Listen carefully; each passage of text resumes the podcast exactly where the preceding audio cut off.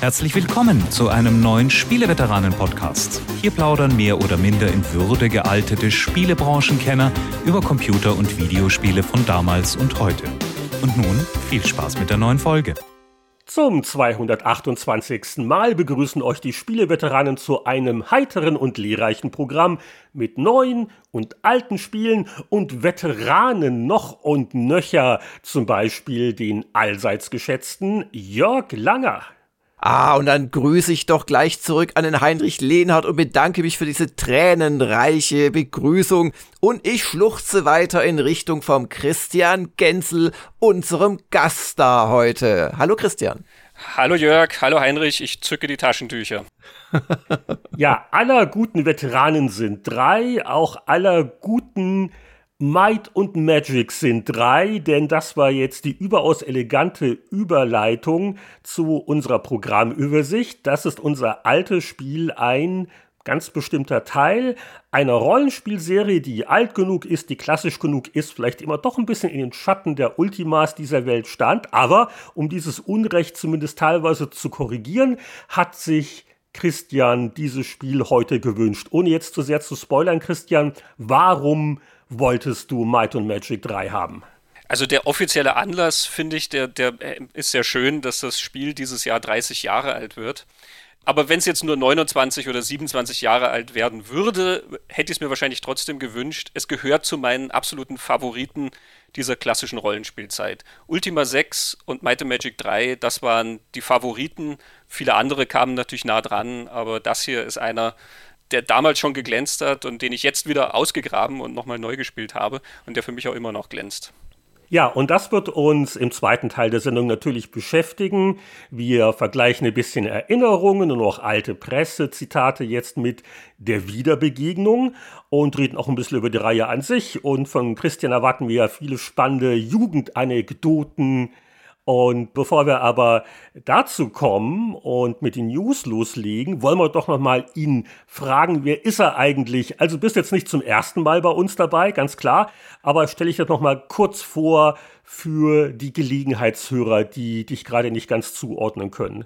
Das stimmt, ja, obwohl ich ja jetzt schon Wiederholungstäter hier bei euch bin. Also, Christian Genzel ist mein Name. Ähm, ich bin Filmemacher, ich bin äh, Filmjournalist, manchmal auch im Spielebereich tätig. Ich bin Podcaster. Mein Podcast ist der Lichtspielplatz, www.lichtspielplatz.at, ähm, wo wir über Filme sprechen, ähm, wo wir mit Leuten sprechen, die Filme machen, die hinter den großen Hollywood-Filmen stehen. Wir haben Interviews mit Drehbuchautoren, mit Regisseuren. Äh, wir haben gerade in unserer aktuellen Staffel Interviews mit Leuten wie Zack Penn äh, mit Steve Beck, dem Regisseur von 13 Ghosts und Ghost Ship und anderen spannenden Leuten. Ähm, ja, also meine Tätigkeitsfelder sind da sehr, sehr vielfältig. Ähm, und wie gesagt, manchmal bin ich auch im Spielebereich tätig und so führt mich der Weg auch immer wieder zu euch, was mich sehr freut. Ja, und wir hatten vor gar nicht allzu langer Zeit auch eine Crossover-Podcast-Zusammenarbeit gemacht ne, zum Thema Wing Commander. Wir waren bei euch, ihr wart bei uns. Und äh, hatten wir da nicht schon was äh, besprochen? Kommt da nicht irgendwann wieder was? Ein Thema? Ja, es ist, es ist ein größeres Thema angedacht, ähm, was sich aber als schwieriger gestaltet. Also ähm, sagen wir mal so, die Wing Commander Nummer wird sicherlich nicht die letzte bleiben, denke ich, die wir als Crossover machen. Aber die neuen Pläne sind noch nicht so weit gediehen, als dass wir hier sie irgendwie ankündigen ah, könnten. Ja. Also ich will jetzt auch hier nichts sagen oder verraten, weil wir wissen nicht, ob es dann oder wann es klappt, aber das klang ja sehr spannend, was du da vorhast. Aber deswegen wundert es mich nicht, dass es ein bisschen dauert. Aber wir, wir arbeiten dran. Man wird sehen, ja. Es ist ähm, bei vielen Sachen immer auch ein bisschen abhängig davon, wie man an die Leute rankommt und wer dann wie Zeit hat und natürlich auch, wie wir dann Zeit haben und ähm, da hängt immer sehr viel dran. Unsere letzte Crossover-Nummer, Wing Commander, war ja nur ein Teil davon. Es ging ja tatsächlich um die Spieleverfilmungen der 90er Jahre. Ähm, eine ganze Reihe von Filmen, wo wir auch mit einer ganzen Reihe von Leuten geredet haben. Zum Beispiel Rocky Morton, der Regisseur von Super Mario Bros. Oder Jim Jukic, der Regisseur von Double Dragon. Und das sind dann halt auch sehr viele Termine, die da jongliert werden müssen und natürlich auch viele Recherchen, die da dranhängen und so weiter. Also sage ich mal, die Anzahl dieser großen Nummern, die man machen kann, ähm, hat dann auch immer so eine gewisse Begrenzung pro Jahr. Während wir hier gerade noch ganz am Anfang der aktuellen Folge sind, denken wir natürlich schon weit in die Zukunft und zwar an die Spielveteranen Podcast Folge 229 nächste Woche. Und da werden wieder Hörerfragen beantwortet. Und wir wollten einfach daran erinnern, dass ihr uns Fragen stellen könnt auf spieleveteranen.de, natürlich auch auf patreon.com slash spieleveteranen und wir wählen die dann aus, beantworten sie in der kommenden Woche oder auch, wir legen ja uns immer was auf die Wiedervorlage auch in den nächsten Wochen und Monaten. Also traut euch, es tut nicht weh und wir antworten gerne.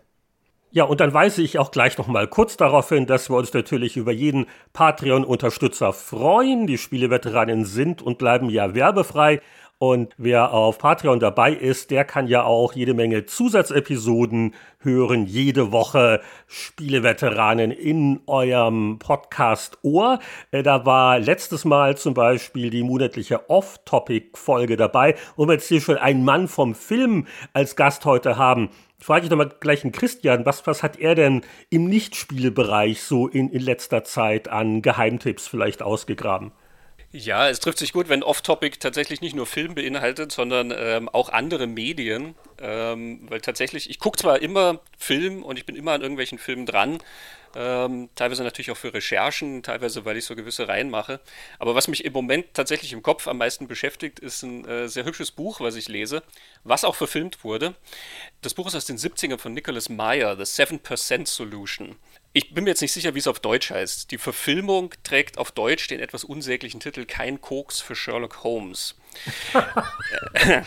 Leichte künstlerische Freiheit. Ja, er, er, klingt damit sehr albern und ist es aber nicht, denn die Geschichte ist ähm, die, also es ist eine Sherlock Holmes Geschichte, ähm, die so als verlorenes Manuskript aufbereitet ist. Im Buch wird also tatsächlich das so hingestellt, als wäre das ein Manuskript von John Watson, was gefunden wurde, was einen bislang unbekannten Fall von Sherlock Holmes ähm, darlegt. Und Nicholas Meyer, der Autor, ist sozusagen nur der Herausgeber, der dann so ein paar Fußnoten anfügt, um das Ding einzuordnen und Querverweise zu machen.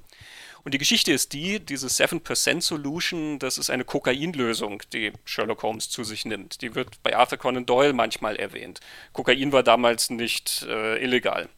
Sherlock Holmes ist also abhängig von dieser Droge geworden ähm, und Watson ist sich nicht mehr sicher, was er mit ihm machen soll, weil er schon quasi Phantome sieht. Er redet immer von einem allmächtigen Professor Moriarty, der ihn verfolgt, der sich aber als sein Schullehrer herausstellt, der völlig harmlos ist.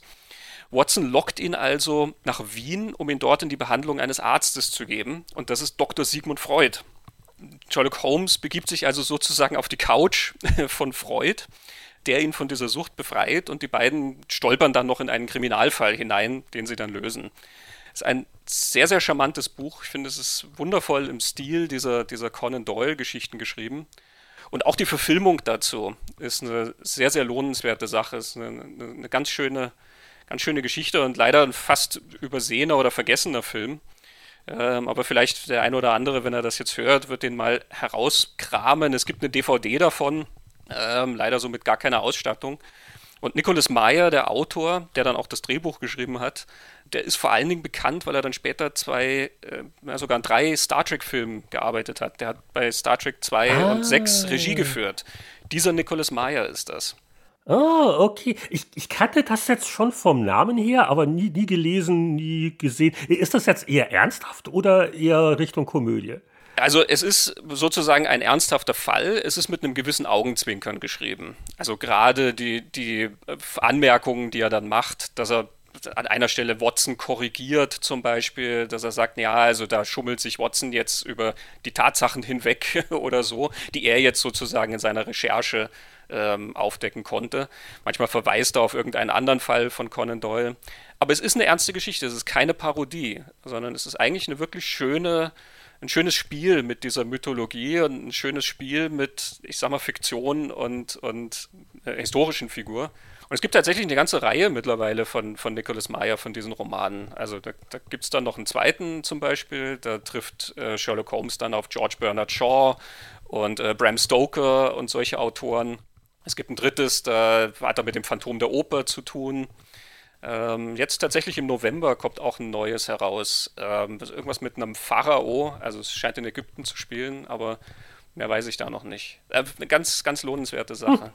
Okay, gut, guter Tipp, danke. Sehr spannend. Ja, von den Fiktionen zu den Fakten. Sherlock Langer hat äh, auch ein paar Spiele-News aufgestöbert. Welche Schlagzeilen haben uns denn zuletzt bewegt? Naja, die gesamte Internetwelt wird von einem Thema gerade beherrscht und das ist die Klage äh, gegenüber Activision Blizzard, dass es zu diversen ähm, Übergriffen äh, Ungerechtigkeiten, Diskriminierungen und sexuellen Belästigungen äh, gegenüber den weiblichen Mitarbeitern äh, gekommen sei.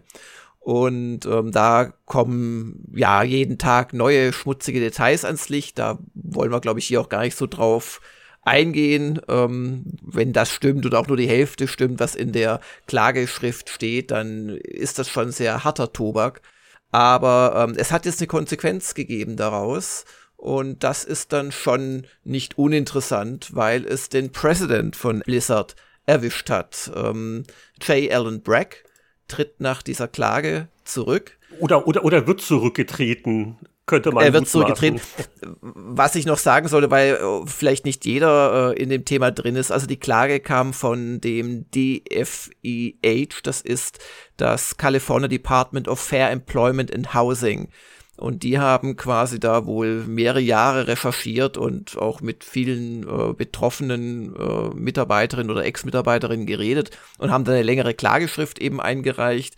Ich habe mir die übrigens komplett durchgelesen. Das ist sehr mühsam, aber auch wirklich, also teilweise ja, hart schwerer Tobak, wobei es ist, es sind erstmal Anschuldigungen, das ist ja noch nicht dann von einem Gericht bestätigt, das sollte man immer dazu sagen.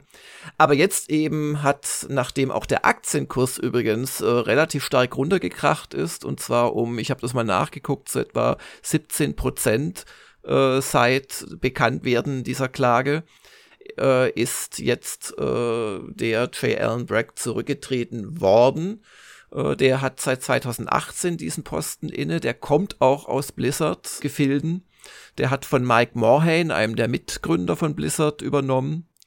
Und äh, wohl auf Betreiben von Bobby Kotick, der da immer noch, äh, ja, der eigentliche Macher ist bei Activision, ist jetzt eben der Bragg zurückgetreten und wurde von zwei Personen ersetzt oder soll ersetzt werden oder ist mittlerweile ersetzt worden. Das geht ja dann ganz schnell. Die eine ist die Jennifer O'Neill, die war bisher die Executive Vice President of Development und ein Mike Ibarra oder Ibarra wahrscheinlich, der Executive Vice President General Manager of Platform and Technology war und noch nicht sehr lange im Unternehmen ist, also erst seit 2019, während wiederum die Jennifer O'Neill, die ist seit 18 Jahren bei Blizzard. Also ich habe jetzt zum Kontrast ein bisschen leichte Unterhaltung. Wer erinnert sich noch an die Jump und Run Szene der frühen 90er Jahre? Es ist ja kaum jemand mehr sicher davor, wiederbelebt und remastert zu werden. Und äh, deswegen frage ich euch mal, wie hieß denn hier vier Buchstaben der Hübschspielheld von Gremlin Graphics, der, wann war das? So 92, glaube ich, äh, uns auf dem Amiga erfreute. Habe ich das sogar mal getestet in irgendeiner Powerplay? Vier Buchstaben, fängt mit Z an. Oh je. Die Uhr läuft. Hm, ich glaube, ich werde keine Zigarre gewinnen. Also es gibt wirklich eine Steam-Seite für die anstehende Veröffentlichung für Soul Redimension. Nein! also Zeppelin, Otto, Otto, Ludwig. Ja, ja. Sobald du es jetzt gesagt hast, habe ich, hab ich das, den Test von euch vor Augen mit dem Screenshot. aber ich hatte nie einen Amiga, also ich glaube, das entlastet mich jetzt vielleicht, dass ich ihn nicht kannte. Ja, aber, aber, aber Jörg ist nicht entlastet. Du, äh, du wirst lachen. Ich habe das äh, Thema auch erst gehabt durch einen Maskottchen-Artikel in der ähm, Retro Gamer. Bei Sul, das war doch irgend so eine so eine Werbefigur, richtig? Äh, da bin ich mir jetzt nicht sicher. Auf jeden Fall, das, das war dieses grüne Männchen mit dem schwarzen Helm. Ja. Alle zucken mit den Schultern. Ja. Sehe ich das richtig? Spricht für deine News-Auswahl. es, also es muss ja Leute geben, die da gesagt haben, hey, ganz toll, ich erinnere mich sehr gerne daran und lass uns das neu auflegen. Naja, also, also mal gucken für Plattformfans. Äh, es sieht auf jeden Fall äh, historisch genug aus. So die ersten Screenshots, starke Amiga-Vibes. Mal, mal, mal gucken. Okay, ach, eine, eine Ameise. Da sage ich dir aber, dann ist das nicht mehr lange hin, bis endlich mal ein Wizard-Remake vom C64 kommt. Wenn jetzt solche Kandidaten hier schon aufgegriffen werden, dann freue ich mich auf ein Wizard-Remake. Ja, das ist wahrscheinlich die größte Schwierigkeit, überhaupt rauszukriegen, wie dann die Rechte noch gehören, ne? Weil wenn du so in so, ne, die, was war das so? Doch eher früher 80er, ne? 3, 84? 83, 84, ja, ja. Genau. Er war auch in meinem, in meinem Buch doch drin. Nee, du hast es im Vorwort rausgelassen, weil ich habe dich noch angeregt, dass du es reinnimmst. Du hast dann im Vorwort die Titel genannt, die es nicht geschafft haben in deine 50 besten Liste und da war Wizard dabei. Ich habe das Buch dann trotzdem weitergelesen, aber ähm, es, Was es, war denn meine hat, Ausrede? Also ich glaube, es war einfach, es, es hat dich nicht so begeistert wie andere. Vielleicht, weil das Tempo ein bisschen langsamer ist als andere Jump'n'Runs. Wizard, der Zauber der Zipfelmütze. Hier, ein Griff genügt. Klar ist das drin im Buch. Ernsthaft? Ja? Oh je. Du bist schuld. Hier, in die Superstar-Liga ist Wilfried nie aufgestiegen. Dabei hatte er neben soliden Levels, einprägsamer Soundkulisse und vielfältigen Zaubersprüchen auch ein Editorflagge. Einer der vergessenen Hüpfhelden von 84. Ja. ja. Nur okay, dir zuliebe. Und jetzt weiß ich, was die Verwechslung war. Donald Duck hattest du nicht aufgenommen. Donald und Duck Wizard schon. Das waren die zwei Titel, glaube ich, die ich dir genannt hatte. okay, jetzt macht Sinn. Okay, danke. Das war jetzt wichtig, dass wir darauf eingehen. Das kann ich jetzt nur noch äh, toppen mit meiner letzten News-Meldung. Es war keine allzu berauschende Woche, aber äh, was mich doch sehr erregt hat, ist eins der innovativen Features bei der nächsten Madden Football Ausgabe von EA Sports. Man kann wohl individuell pro Spieler jetzt die Sockenlänge auch einstellen. Oh. Und da sagt mal einer bei diesen jährlichen Sportspiel-Updates, fällt den Leuten nichts mehr ein. Ist auch so eine Glaubensfrage. Es gibt also diese Ankle Socks, also diese kurzen oder, äh, oder der, gut, der, der Kniestrumpf bei Athleten eher seltener aber oder so halb hoch. Oder es gibt auch Leute wie, wie mich, die tragen eher Waden hoch, aber krempeln dann etwas um, damit dieses Gummibändchen nicht zu sehr ins zarte Fleisch schneidet. Das ist ja schon eine Sockenphilosophie, die da dahinter steckt. Ja, ich dachte, jetzt gibt es von euch noch, noch Geständnisse zu dem Thema, aber wenn, wenn nicht, äh, können wir auch gerne weitermachen, den Plan. Nee, also vielleicht, vielleicht, wenn ich mich mit dem Feature mal auseinandergesetzt habe, dann wird mir da so eine Welt der Socken eröffnet, die ich bislang ignoriert habe, weil ich die Dinge einfach an die Füße mache und fertig ist. Ja. Da spielen wir mal Madden zusammen. Und dann können wir mal unsere Socken, uns an die Socken gehen. Da bist du von den Socken. Okay, Jack, hast du noch eine Meldung? Ja, vielleicht eine kleine ähm, und, und jetzt müssen alle Diablo-Fans sehr, sehr tapfer sein. Also es tut mir wirklich leid. Also ist, aber wir können euch da nicht verschonen. Also, Diablo ist auf 2022 verschoben und es ist nicht Diablo Resurrected, es ist Diablo Immortal, also das ähm, Mobil äh, Spiel zu Diablo, wo ja echte Fans die Nase gerümpft haben, schon mal prophylaktisch. Das könne ja nicht sein, wenn es von NetEase, einem FTP, also Free-to-Play ähm, Studio kommt. Auf jeden Fall hat sich das äh, verschoben. Wer also sein Android oder iOS Pad oder Smartphone mit Diablo befeuern möchte, der muss jetzt noch äh, bis zur ersten Hälfte des Jahres 2022 warten. Ja, gut, solange sie an Diablo Resurrected nicht rummachen, weil der Action-Rollenspiel-Appetit, äh, der ist ja durchaus vorhanden, ja. dann, mein Gott, Wobei ich muss ja ehrlich sagen, ich freue mich echt mittlerweile auf Diablo 4. Also seit der BlizzCon und da habe ich halt durch ein Interview noch mal da ein bisschen reinge. Nee, das das Aber, aber ah, wann? Das, ja, ja, ich ja. mich ja auch, aber die ja. Entwicklungszeiten von diesen Dingen, die werden ja immer ja, absurder. die werden nicht kürzer, das stimmt. Da werden teilweise ja Jahreszahlen genannt, also auch so Elder Scrolls 6. Ich meine, äh, können wir da nicht gleich von Jahrzehnten reden? Also, ich werde ja auch nicht jünger. Macht mal hin. Die Frage, was haben wir zuletzt gespielt, die äh, führt mich zurück zum Action-Rollenspiel-Appetit. Aber ich überlasse auch gern einen von euch den Vortritt, bevor ich da meinen Monolog halte. Der Gast darf äh, hier vortreten. Christian, hast du was gespielt, außer dem alten Spiel, was dann gleich kommt? Ja, also das alte Spiel hat natürlich den Großteil meiner Spielzeit äh, eingenommen, ähm, nachdem ich so zwischen Filmarbeiten und allem anderen dann immer nur eine sehr begrenzte Zeit habe, die ich mich vor den Rechner setzen kann. Also viel Might and Magic 3. Aber ich habe tatsächlich das äh, gute alte Zack McCracken mal wieder gespielt. Äh, beziehungsweise bin da gerade drin oder dran. Ähm, auch im Zusammenhang, weil da vielleicht eine Geschichte dranhängt. Ähm, oh. Das ist aber noch vage. Mal schauen.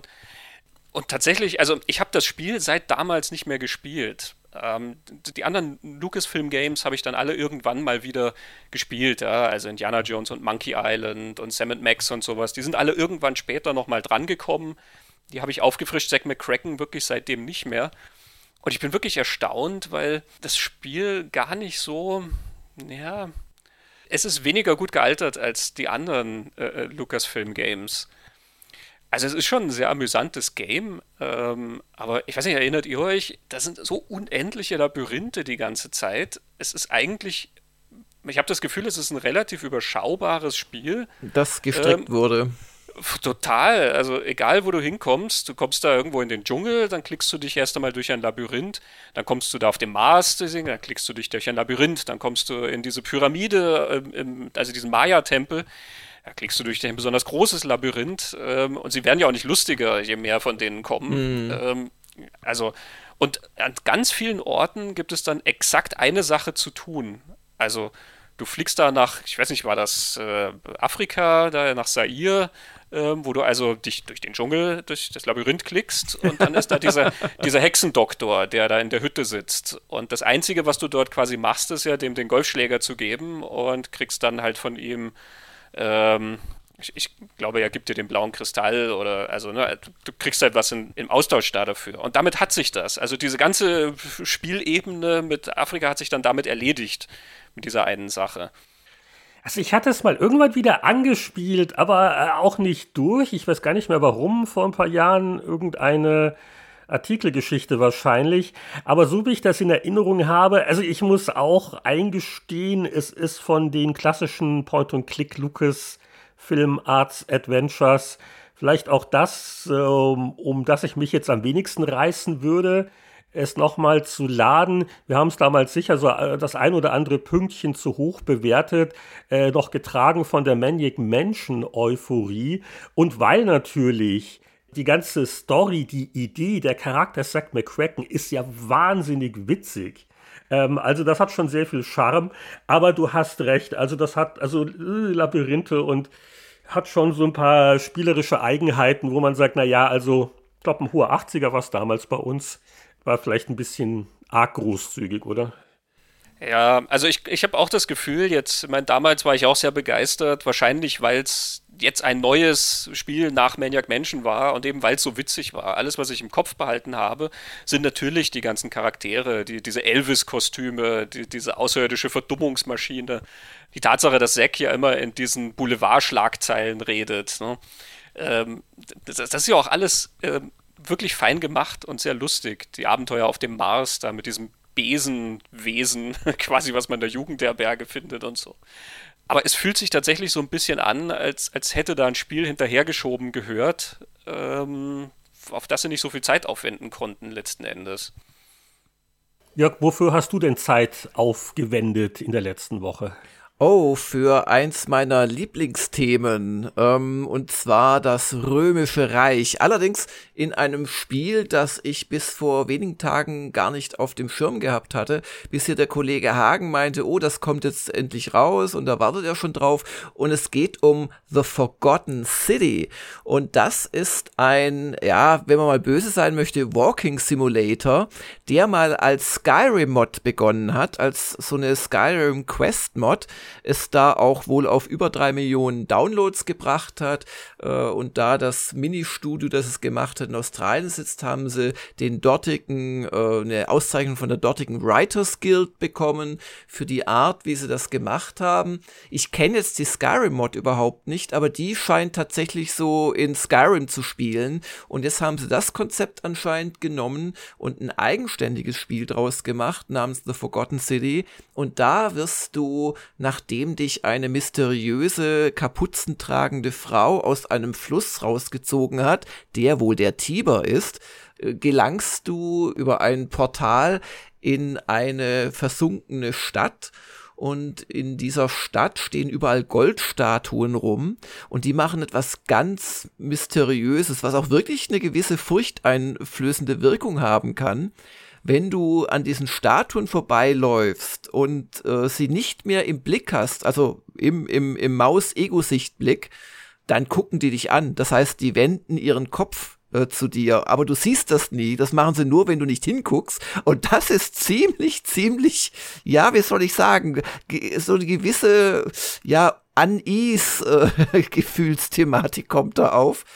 Und dann findest du nach wenigen Minuten findest du ein Portal und dann landest du 2000 Jahre früher in einer Stadt des römischen Reiches, die in einer riesigen Höhle in den Berg hineingebaut wurde und auf der ein Fluch lastet. Es ist erstaunlich faszinierend. Wie gesagt, es ist eigentlich ein Walking Simulator oder wir könnten es auch nennen ein, ein Rumlauf-Adventure, wo man durchaus einzelne Puzzles löst, wo es sogar Action-Elemente gibt, aber wo du letztlich vor allem mit den Bewohnern dieser Stadt redest und äh, versuchst, den Fluch aufzuhalten. Und der Fluch besteht einfach darin, dass wenn einer eine Sünde begeht von diesen Bewohnern, alle dafür bestraft werden. Und zwar rennen dann, also werden dann diese goldenen Statuen lebendig und schießen mit Bögen auf die lebenden Einwohner und verwandeln die auch in Goldstatuen. Und damit ist dann quasi das erreicht, was du dann 2000 Jahre später findest, quasi am Anfang, bevor du in das Portal gehst. Und immer wenn das passiert, musst du, oder was anders Schlimmes passiert, musst du ganz schnell zu diesem Portal zurückrennen und dann äh, passiert quasi und täglich grüßt das Murmeltier. Dann fängst du wieder als Neuankömmling in dieser Stadt an, aber mit dem Inventar, das du dir zusammen äh, gesucht oder auch gestohlen hast und mit dem Wissen, das du schon hast. Und dadurch kannst du dann versuchen, ja, quasi im Geheimnis auf die Spur zu kommen, wer ist denn derjenige von den gar nicht mal so vielen, es sind glaube ich 23 20 Bewohnern, der diesen Fluch da auslöst. Wer quasi macht etwas Böses und äh, verurteilt damit seine äh, Mitbewohner zum Tod. Und das kann zum Beispiel sein, dass sich ein Selbstmörder von einer Klippe stürzt. Beim ersten Mal weißt du gar nicht, was passiert. Beim nächsten Mal weißt du, stürzt sich gleich runter. Dann redest du mit dem und äh, dann sagt er, ach, Julia hat schon das Gift genommen. Das hat keinen Sinn mehr. Du stürzt dich runter dann fängst du irgendwann wieder an und dann kommst du vielleicht an einer Julia vorbei und so müsst ihr euch das vorstellen. Und also Heinrich kennt mich jetzt besser als du, Christian. Ich bin ein ungeduldiger Mensch und Laberspiele ist eigentlich für mich so echt die Nemesis. Aber irgendwas an diesem Spiel fasziniert mich. Es ist halt grafisch gar nicht schlecht. Es hat schon so Glitches und so, aber es ist echt nicht schlecht gemacht. Äh, es hat schöne Stimmen, also es ist englisch vertont und es hat vergleichsweise intelligente Dialoge. Ich kann es nicht anders ausdrücken. Also viele, viele Spieldialoge sind wirklich schlimm und äh, intelligenzbeleidigend. Und hier hast du, oder, oder sie sind so dann ins, so, so metamäßig, so, was ich auch schrecklich finde. Ich will schon, dass sich das Spiel selbst ernst nimmt. Und äh, diese ganze Zeitreisen-Thematik und ich sterbe da dauernd und fange von vorne wieder an und die Leute kennen mich noch nicht, aber ich sie, das ist echt erstaunlich gut, zwar nicht fehlerfrei, aber erstaunlich gut äh, rübergebracht. Und ja, das spiele ich gerade. Okay, nochmal den Titel zum Mitschreiben, das klang ja wirklich interessant. The Forgotten City, also die vergessene Stadt. Wie viele Durchläufe hat man denn da in diesem Murmeltier-Modus? Unendlich viele? Ich glaube unendlich viele. Ich habe auch erst nicht kapiert, durch was ich dieses äh, Dings auslöse, aber in der Regel, wenn du etwas stiehlst oder ich schätze auch, äh, wenn du wenn du einen Menschen tötest, falls das möglich wäre, dann äh, äh, bricht dieser Fluch aus und dann musst du ganz schnell zum Portal zurückrennen. Wenn du das nicht schaffst, ist Game Over, was aber auch nicht schlimm ist, weil du jederzeit speichern darfst. Mhm. Aber es gibt immerhin ein Game Over. Ja, ja. Und es gibt, wie gesagt, auch zu meiner Überraschung Action-Elemente. Ich möchte es aber da nicht zu viel spoilern. Aber ähm, also schon so, dass du zum Beispiel mit Geschick und Timing auf eine bestimmte kleine Anhöhe springen musst und so. Oder du musst auch kämpfen oder wie gesagt dieses Wegrennen aber die meiste Zeit bist du wirklich mit Reden beschäftigt. Ich habe ein Spiel, das mich sehr gefesselt hat, das mich aber auch sehr geärgert hat. Es hat mich auf jeden Fall am letzten Wochenende erstaunlich lang beschäftigt. Es nennt sich Sea Ascent, ist ein Action-Rollenspiel von auch einem eher kleineren Team. Gibt es für PC und Xbox und es ist bei Game Pass enthalten. Das war der wesentliche Grund, warum ich es gespielt habe. Und äh, sowohl auf PC als auch auf der Konsole. Übrigens unterstützt Cross-Save, sehr sympathisch. Also ich kann meinen Fortschritt dann auf der anderen Kiste fortführen. Das sollten wirklich noch mehr Spiele unterstützen. Und es ist eigentlich ein Twin-Stick-Shooter von der Steuerung her. Ich sehe das Spielgeschehen so aus einem gewissen Abstand, im isometrischen Winkel. Äh, linker Stick bewegt meine Figur, rechter Stick, äh, damit wird gezielt. Und so ballert man sich ganz fröhlich durch eine erstaunlich gut aussehende Cyberpunk-mäßige Kulisse die vor allen Dingen mit Raytracing-Hardware echt schnucklig ist. Also ich sehe den Unterschied äh, zwischen den Versionen. Ich habe einen nicht raytracenden PC und ich habe halt eine Xbox Series X und auf letzterer sind diese ganzen Lichteffekte schon sehr beeindruckend und auch sonst sehr, sehr stimmig. Also Musik klingt ein bisschen so, als hätte jemand äh, erstaunlich gut so die Synthesizer-Sounds aus dem Blade Runner Soundtrack verinnerlicht und reproduziert. Es ist alles schön düster, äh, es, es, es regnet, es, es qualmt eine der, der schönsten Cyberpunk-Kulissen eigentlich, die ich in Spielen bisher gesehen habe. Und das Spielgeschehen ähm, äh, es spielt sich sehr gut. Ähm, also wenn man halt diese Twin-Stick-Steuerung mag, die Diablo-Vergleiche würde ich nicht unbedingt unterschreiben. Es gibt zwar ein Rollenspielsystem, aber das ist ein bisschen rudimentär und auch äh, nicht wahnsinnig gut ausgefeilt.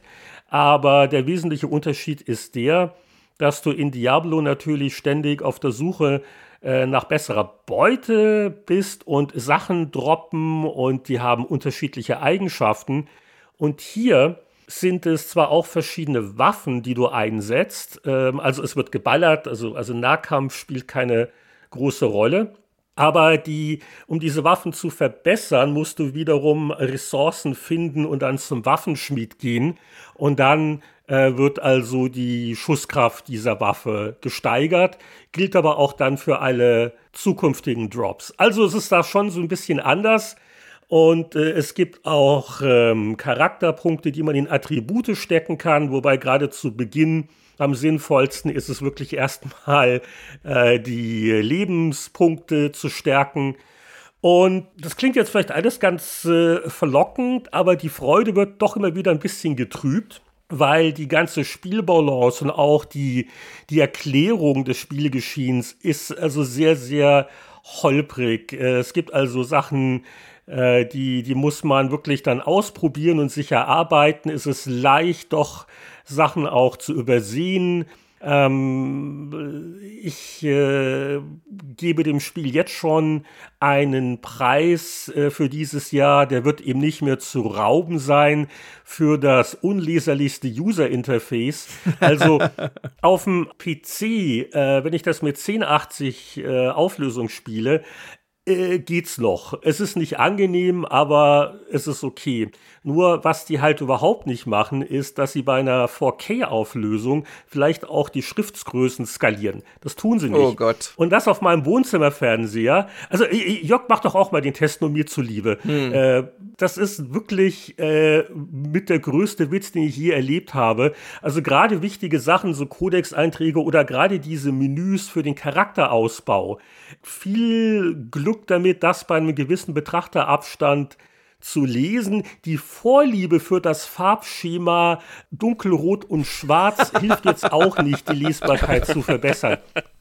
Gut, also bevor ich mich jetzt noch zu sehr in Details verzettle, ich, ich hätte jetzt wirklich Schwierigkeiten in der Wertungskonferenz, weil teilweise macht mir das schon Spaß. Ich, ich mag den Spielablauf, ähm, die Grafik und die ganze Stimmung sind erstaunlich gut. Also für ein Indie-Spiel Respekt, Respekt.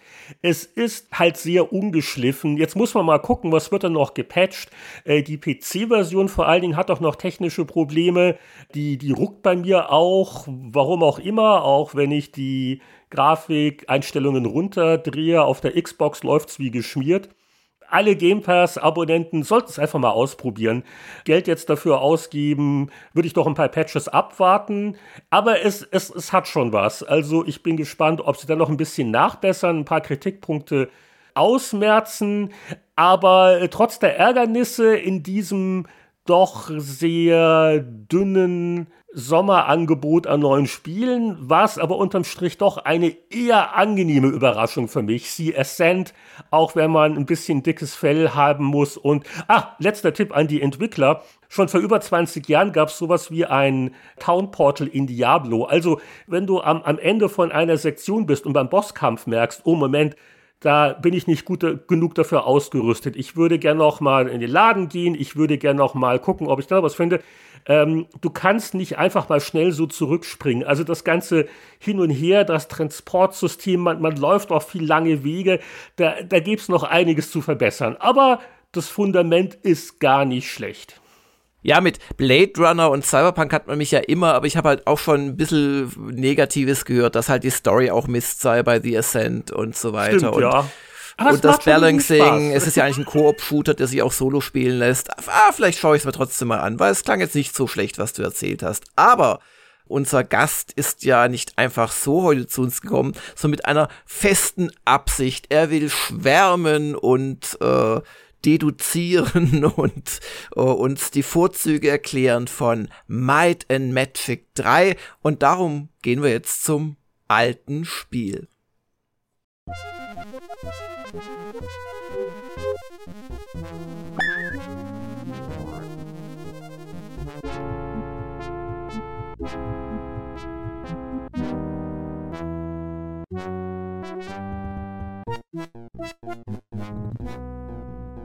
Ja, lieber Heinrich, lieber Jörg, ähm, kommen wir zum Hauptteil unserer Veranstaltung. Jörg hat es ja gerade schon gesagt, wir sind hier, um über Might and Magic 3 zu reden. Und ich habe mich ja ausführlich vorbereitet, was Might and Magic 3 angeht. Ja. Ich habe es vor 30 Jahren gespielt, dieses Spiel. Ähm, ich habe es vor um, ungefähr 10 Jahren nochmal gespielt und ich habe es jetzt nochmal gespielt. Ich habe es also insgesamt schon dreimal durchgespielt. Ähm, ich habe die gezeichneten Karten dazu als Beweisstück, weil ich trotz der luxuriösen Automap-Funktion immer noch alles mit der Hand mitzeichne. Might Magic 3. Ich habe vorhin schon gesagt, eins meiner Lieblingsrollenspiele. Ich war ja damals, also generell großer Rollenspiel-Fan. Viele der Sachen, die da rausgekommen sind, Eye of the Beholder, die Bard's Tale-Reihe und so, ähm, die haben mich sehr, sehr fasziniert. Mit denen habe ich sehr, sehr viel Zeit verbracht. Und Might Magic 3 geht auch in dieses Fahrwasser von diesen Spielen. Man läuft durch Städte, durch Dungeons, auch durch eine Wildnis, also eine Oberwelt.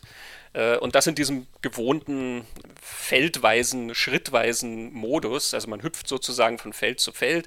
Jede Drehung ist immer im 90-Grad-Winkel, ähm, Nord, Süd, Ost, West. Ähm, Gerade so kann man dann eben wunderbar Karten zeichnen von allen äh, Gegenden, die man abschreitet. Äh, auf Karo-Papier äh, kann man sozusagen die ganze Welt festhalten. Und äh, ja, auch wie die Vorbilder, Bart's Tale, äh, Wizardry, verbringt man sehr viel Zeit damit, äh, irgendwelche garstigen Gesellen zu verkloppen. Man stellt so eine schöne Party zusammen, sechsköpfig, äh, verschiedene Typen und verschiedene Rassen und so weiter. Das kennt man ja von den Rollenspielen.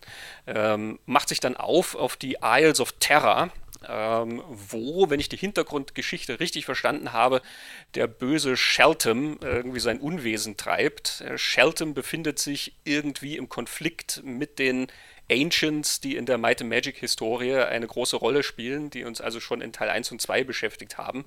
Aber ich bitte darum, dass ich das jetzt nicht detaillierter erklären muss. Es ist nämlich total egal fürs Spiel. Ich habe auch das alles sehr verwirrt beim Nachlesen. Es, es wird auch nach dreimal durchspielen nicht klarer, wer, wer, diese Typen jetzt eigentlich sind. Ist ja geil. Hauptsache Monster, Ganz genau. Hauen, ähm, Ich mache ja immer einen Witz, wenn ich irgendwelche Actionspiele spiele, ne, also so Ballerspiele, äh, oder jemand erzählt mir davon, dann frage ich immer ganz, ganz genau nach, was die Handlung ist. Warum machen wir denn das? Warum greifen wir da an? Warum haben wir denn nur ein Raumschiff oder so? das, das, das tue ich mir übrigens gerade so in Multiplayer-Shootern sehr lustig vorstellen. Wenn, wenn, wenn du da, halt, Moment, noch nicht. Äh, wir müssen erst mal drüber reden, warum wir auf diese anderen genau. Menschen schießen. Aber man könnte genau dasselbe mit Might and Magic 3 machen. Also ähm, man ist in diese Welt geworfen und da sind halt nun mal sehr, sehr viele böse Gestalten und so ziemlich alles, was sich bewegt, äh, ist feindlich gesonnen. Die Städte bestehen natürlich dann schon auch aus Tempeln und äh, Geschäften, wo man Waffen und Rüstungen kaufen kann. Ähm, es gibt die, die, Training Grounds, wo man halt seine Charaktere aufleveln lassen kann, Taverne, wo man Essen kaufen kann, wo man Gerüchte aufschnappen kann und und und. Aber das sind alles sozusagen Fixpunkte. Du gehst irgendwo einen Schritt durch eine Tür und dann kommt halt ein festes Bild, beziehungsweise ein hübsch animiertes Bild, wo du dann diese entsprechenden Sachen machen kannst. Alles andere, wo du dich frei rumbewegst, äh, wenn sich da was bewegt, das sind Riesenratten, das sind Drachen, das sind Hydras, Minotauren, da kommt also allerlei Gesocks und das muss vertrimmt werden auf Nimmerwiedersehen. Ja, für mich fühlte es sich jetzt auch beim Wiederspielen doch äh, durchaus auch Bart's Tailig an. Das kam ja ein bisschen nach Bart's Tale 3 raus. Und äh, warum hast du jetzt äh, unter diesen Dungeon Crawl ähnlichen Spielen dieser Periode nun ausgerechnet dir dieses rausgepickt? Vor allen Dingen, ich habe das noch so in Erinnerung, als wäre so Might and Magic 4 und 5, die beiden Xen-Spiele, das wäre so ein bisschen der fast der Höhepunkt der klassischen Titel gewesen. Was war nun gerade an 3 so spannend, dass du das mehrmals im Laufe der Jahrzehnte durchgespielt hast? Ja, wahrscheinlich hängt es so mit einer persönlichen Dings auch zusammen. Also Teil 4 und 5, ähm, nehmen wir es gleich vorweg, diese Scene-Reihe, die du erwähnst, Clouds of Scene und Dark Side of Scene, die man dann auch kombinieren kann zu einem großen Spiel, World of Scene. Die nehmen die exakt gleiche Engine her, ähm, mit so ein paar Verschönerungen, mit mehr Sprachausgabe und so. Aber ansonsten ist das äh, im Prinzip das gleiche Spiel, nur halt mit neuen Welten und neuen Dungeons und so weiter. Die sind auch sehr, sehr schön. Das Dreier hat so ein besonderen, besonderes Flair, finde ich, ähm, weil, ja, es hatte natürlich den Reiz des Neuen. Also nach Might and Magic 1 und 2, gerade der Einser war ja sehr dürftig von der Präsentation her. Der Zweier war dann halt so funktional gehalten. Auch andere, also du hast jetzt Bart's Tale 3 zum Beispiel genannt. Bart's Tale 3 gerade am PC sah ja wirklich zum Davonlaufen aus. Okay, das sollten wir vielleicht auch noch äh, einwerfen, weil es gab ja auch dann teilweise Amiga-Versionen, aber wie wir gelernt haben, du hast den Amiga außen vor gelassen. Du hast also damit schon am PC gespielt.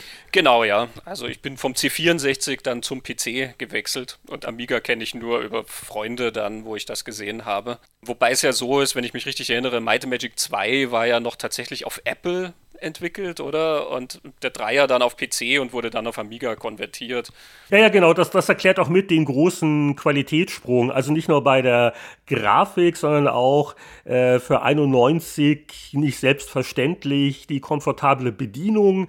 Lesen wir nachher noch nach, wie die Tester damals gestaunt haben. Also alles mausgesteuert und hast du schon Automap erwähnt ähm, und so weiter und so fort. Ja, also da merkte man wirklich den Generationssprung von den 8-Bit Might and Magics zu diesem ersten richtigen PC-Vertreter, war ja bei der Ultima-Serie ja auch spürbar, ne? Wo ich glaube, Jörg, äh, Ultima 5, war das nicht das letzte Apple 8-Bit? Genau, das war so die Zeit, wo die ganzen Studios gewechselt sind. Aber vielleicht darf ich die äh, Gelegenheit der Worterteilung kurz nutzen, um auch meine Gefühle, wie ich in diese Sendung gehe, zu beschreiben. Ich hatte erst gedacht, wir reden über Heroes of Might and Magic 3 und hat mich gefreut. Und dann habe ich gehört, oh, es geht da tatsächlich um die zugrunde liegende, was noch nicht ganz stimmt, aber von der Welt her natürlich, ähm, Rollenspielserie. Das ist ja mal interessant, weil irgendwie habe ich die ausgelassen. Also ich bin ganz großer Heroes of Might and Magic Fan und begleite die Serie seit Teil 1 aber so die, die, die eigentliche Rollenspielserie, die kannte ich gar nicht und äh, habe mich jetzt erst damit beschäftigt. Mich hat es dann spontan erinnert an ähm, Dragon Wars, also an dieses, an diesen inoffiziellen Bard's Tale Nachfolger, weil man ja auch in Might and Magic 3 offenkundig äh, zwar immer in Dungeons unterwegs ist, aber die Dungeons sollen halt auch mal Städte sein und sollen halt auch draußen spielen, was man auch grafisch ohne Probleme erkennen kann. Und das war ja bei Dragon Wars dann im Prinzip auch so, dass man da mehr rausgekommen ist, als das bei früheren Bard's Tale Teilen der Fall war. Ich muss allerdings sagen, aber da kann ich vielleicht dann später bei den Spieleindrücken dazu kommen. Das ist jetzt aus meiner Sicht, ohne auch die nostalgischen äh, Beziehungen dazu, jetzt nicht unbedingt super gealtert aussieht und sich auch nicht super gealtert anhört. Also mit Kopfhörer spielen, wenn man auf die äh, Befehlsbuttons klickt und dann kriegt man ein ganz böses Zing ins Ohr geblasen. Das hat mich schon ein bisschen ähm, überrascht. Das fand ich immer schön. Das ist so wie so ein Trigger-Sound bei mir. Dieses Wing, wenn du irgendwo draufklickst.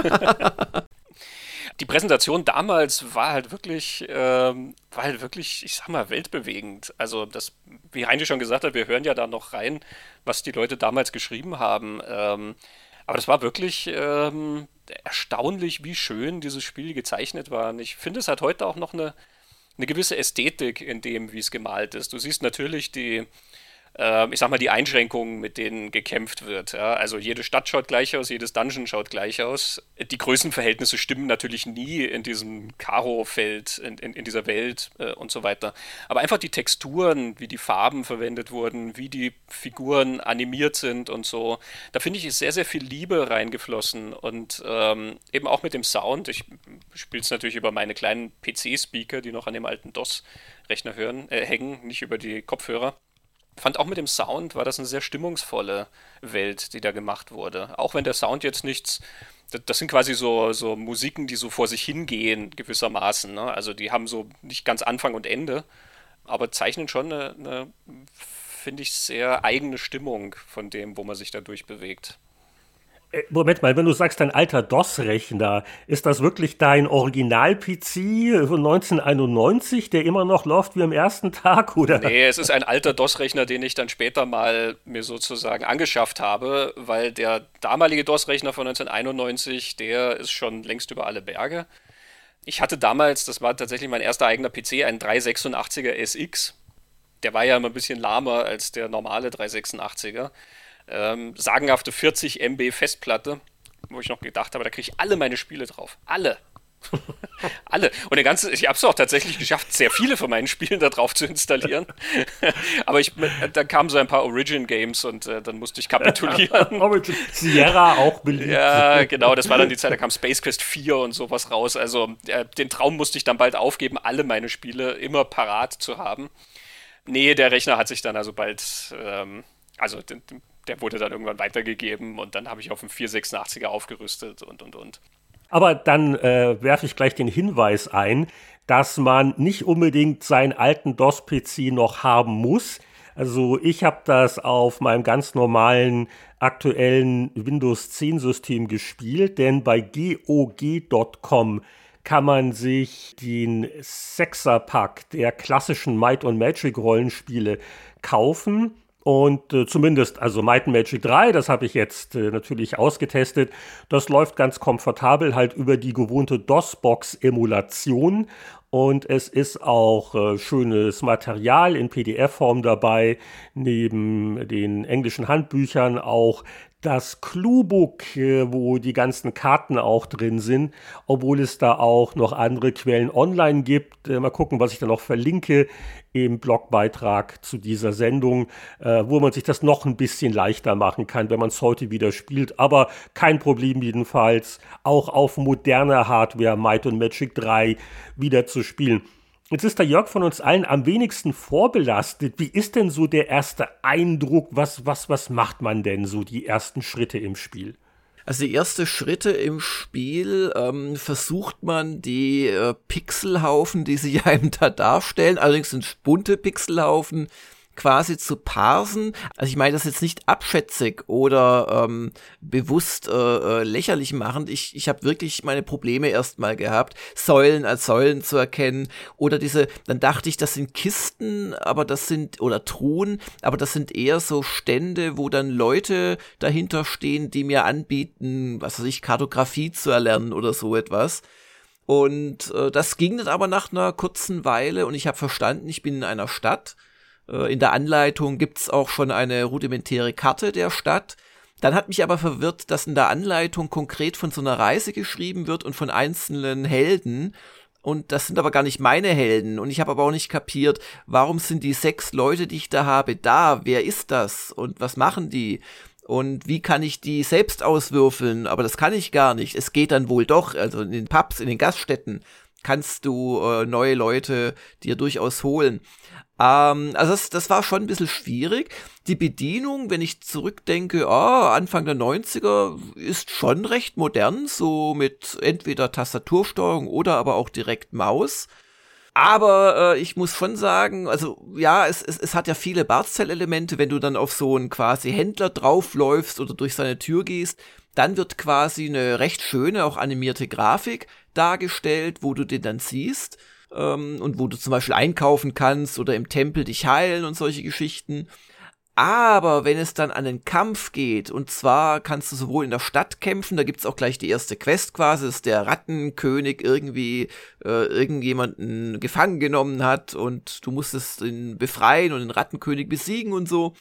Oder auch wenn du nach draußen gehst, also die Stadt verlässt, ähm, dann laufen da ähm, ja viele Gegner rum, Orks und so weiter.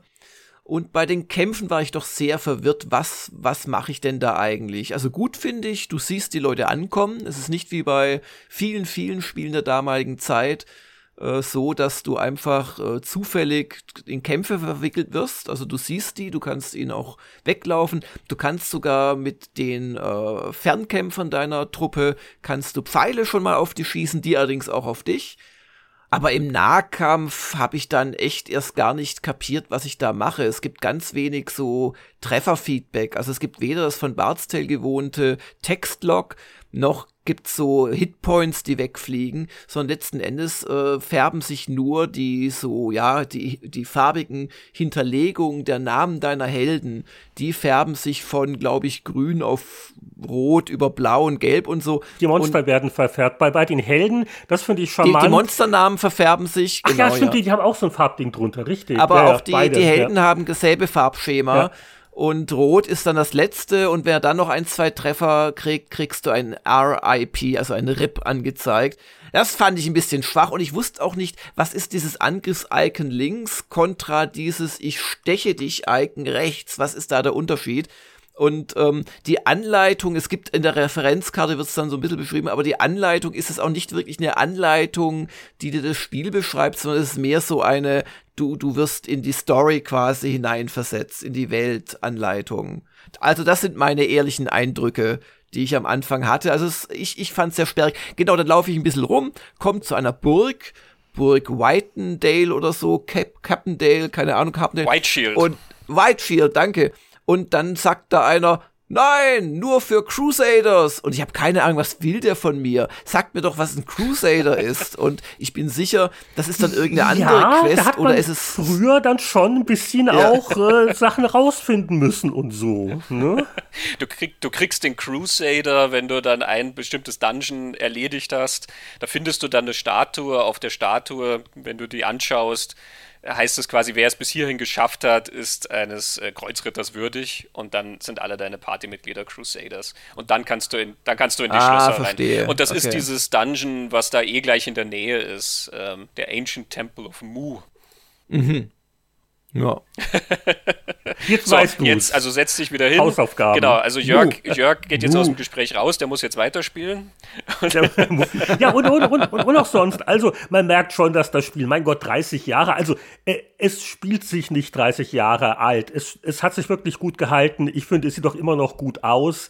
Äh, vollkommen richtig. Aber so, äh, so bei eins, zwei Sachen, ja. Aber das gehört auch dazu, zum Beispiel nach den ersten paar Städten, um in der Oberwelt dann weiterzukommen musst du ein, sieht aus wie ein Bächlein, also so eine, ein bisschen was Blaues überschreiten.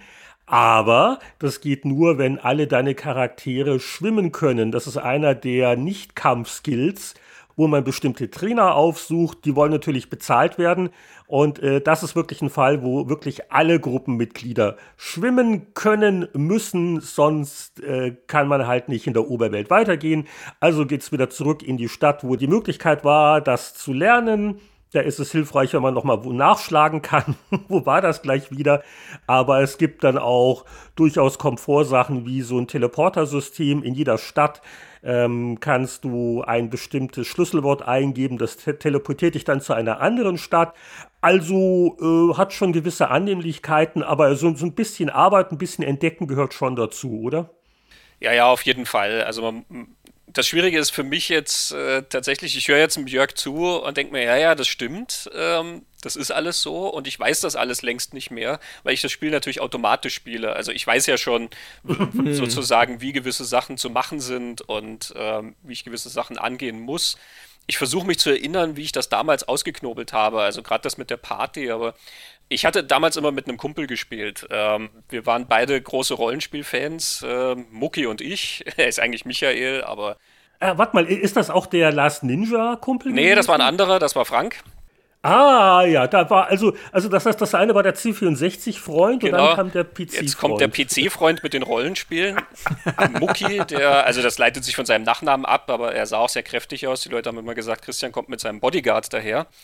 Ähm, wir haben uns immer diese Spiele auch zusammen vorgeknöpft. Ich kann dir jetzt auch gar nicht mehr sagen, ob er zuerst Might and Magic 3 hatte und ich habe es dann mir auch besorgt und wir haben es zusammengespielt oder umgekehrt. Also es gab mit allen Spielen beide Szenarien, aber wir haben uns wirklich tagelang und wochenlang in diese Spiele eingegraben. Ähm, also nochmal, du hattest vorhin Bart's Tale 3 erwähnt, das haben wir also wirklich wochenlang gespielt. Ähm, er war einmal bei mir zu Besuch äh, über so ein paar Tage, wir wohnten ein bisschen auseinander, äh, für so ein paar Tage und wir haben die ganze Zeit Bart's Tale 3 gespielt und noch mehr Bart's Tale 3 und irgendwann kam meine Mutter ins Zimmer und hat gesagt, ihr sitzt den kompletten Tag vorm Computer, ihr geht's jetzt raus an die frische Luft, in die Natur. Dann haben wir gesagt, na, okay. Außenwelt, Außenwelt. Dann, dann sind wir rausgegangen, eine Stunde ums Eck marschiert und haben über Bart's Tale 3 geredet. und dann sind wir wieder rein und dann konnte man natürlich endlich weiterspielen und äh, klingt nach einer gesunden Jugend, ja. So hat ja, sich das also, gehört. Und so ungefähr haben wir Might and Magic 3 dann auch gespielt. Also so werden wir halt relativ schnell zusammen das ausgeknobelt haben. Also da ist die Anleitung tatsächlich auch nicht sehr hilfreich. Du musst in diese Taverne rein und eigentlich diese vorgefertigten Charaktere, die sie dir geben, die kannst du ja alle wieder rausschmeißen aus deiner Party und neue erstellen. Aber das, das muss man halt leider wissen. Vor allen Dingen, dass, man muss wissen, dass man diese vorgefertigten Charaktere löschen muss, um exakt diese Kombinationen auch wieder haben zu können. Also ah, weil du quasi immer nur einen hast äh, aus jeder äh, ja, Rasse letzten Endes. Ja, oder? genau. Die hängen ja mit diesem Porträt auch zusammen. Ähm. Ja, ja. Und das wird ja auch in der Anleitung erklärt und dass, dass die, die Zwerge aus der Wüste, die haben die Sache beigebracht bekommen und die, ja, ja, ja, ja, verstehe. Ja, genau. Mhm. Und so, dann müsst du die nämlich erstmal alle löschen und dann kannst du aus dem kompletten Pool dir ganz neue erstellen. Und ähm, also ich, ich habe einfach die Startparty übernommen. Ich dachte mir, da hat sich sicher jemand was dabei gedacht. Auch storymäßig passt alles. Und zum Beispiel, du hast in der Startparty auch schon jemanden dabei, der hat Kartografie gelernt und die Automap-Funktion, auf die verzichte ich ja ungern. Oh, und der eine Minitipp noch, was man nicht übersehen sollte zu Beginn, wenn man in die Taverne geht, äh, dass man sich zumindest einen äh, der anheuerbaren Zusatzcharaktere äh, leistet. Da gibt es ja zwei Slots, dass du also von sechs auf acht Helden gehen kannst. Die wollen dummerweise bezahlt werden. Also man soll es noch nicht übertreiben, aber ich habe da zum Beispiel da den, ich dachte, ach ja, man kann ja schon auf Distanz schießen, nehmen wir doch mal den Bogenschützen mit dem schönen Namen Alan Bow und äh, der, der war auch gar nicht so teuer, nur auch diese zugekauften äh, Söldner sozusagen mit steigendem Level verlangen die eine immer höhere Gage. Aber gerade der Spielbeginn, äh, der äh, also nicht ganz Bart's Tale 1 frustig sein kann, aber so die allerersten paar Kämpfe, da stirbt man sehr leicht. Da fand ich das sehr angenehm, so einen Zusatzcharakter zu haben, um da ein bisschen mehr Schaden zu machen. Und dann geht's aber eigentlich auch. Also die, da gut, muss ich dazu oder? sagen, diese äh, Leute, die man anheuern kann, davon bin ich immer ferngeblieben, äh, weil das sehe ich nicht ein. also ja, ich stimme dir zu, am Anfang kann es tatsächlich nicht. Also die ersten paar Monster, die können einen schon wirklich platt machen und da hilft es manchmal, wenn man ersten oder zweiten, also äh, wenn man noch einen zusätzlichen Mann dann dabei hat, der einmal draufhauen kann. Aber ähm, es gibt ja später im Spiel auch noch immer mehr von diesen Hirelings, nennen die sich. Wir haben die immer Hirslinge genannt. ähm, du, du, musst die ja sozusagen freispielen. Äh, du, du, findest die irgendwo im Dungeon. Du, du befreist die, gell? Ja, genau. Ja. Du kletterst da irgendwo runter und dann findest du halt jemanden, der dir dann erklärt, ja, er ist von denen und denen verschleppt worden und danke, dass du ihn befreit hast. Und wenn du seine Hilfe in Anspruch nehmen willst, dann kommst du halt in die Taverne. Und dann denke ich mir, nee, weil also erstens einmal ist das echt keine gute Werbung für dem seine Fähigkeiten. Ähm, wenn der da irgendwo im Dungeon in der Kiste eingesperrt rumhockt, dann habe ich kein Vertrauen darin, dass der mir helfen kann. Und zweitens einmal, er verdankt mir sein Leben und da will er Geld dafür haben, dass er sich meiner guten Sache anschließt. Nee. das kommt mir nicht in die Tüte. und auch ein ernsterer Grund, warum diese Hirelings problematisch sind, ist die, das Geld man hat am Anfang relativ viel Kohle, also du kriegst auch relativ schnell Schätze und findest dann, gerade wenn du in der Wildnis umherkommst, findest du immer wieder Sachen, wo du dann Goldstücke und Goldstücke und Goldstücke kriegst und du denkst dir dann immer, ja, ja, das passt, du kannst dir diese Hirelings leisten. Das Problem ist, dass später im Spiel die Sachen so verdammt teuer werden, dass du dein ganzes Gold brauchst. Es gibt ja in Fountainhead eine Bank und du kannst dein Geld auf die Bank bringen. Und dort, ja? dort bringt es tatsächlich. Habe ich gleich gemacht als guter Schwabe mit meinen anfänglichen 2900. Habe ich 2000 eingezahlt und gewartet, wann ich da Zinsen kriege. Und die kriegt man schnell, die Zinsen nämlich. Die kommen relativ schnell, also sogar mehr, mehrmals im Jahr. Es, es gibt ja tatsächlich einen Jahresablauf, mit welcher Tag heute ist und so.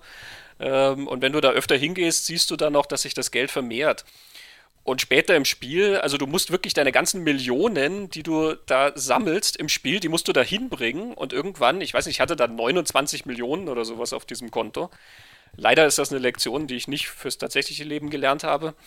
Du kommst dann in, in Bereiche vom Spiel zum Schluss, wo alles so verdammt teuer ist. Jedes, also das Heilen ist teuer und das Aufleveln wird wahnsinnig teuer. Du musst dann irgendwann fürs Aufleveln echt sechsstellige Summen zahlen oder so. Und dann bist du froh, wenn du dieses ganze Geld auf der Bank hast und es eben auch nicht an diese blöden Hirslinge verschwendet hast.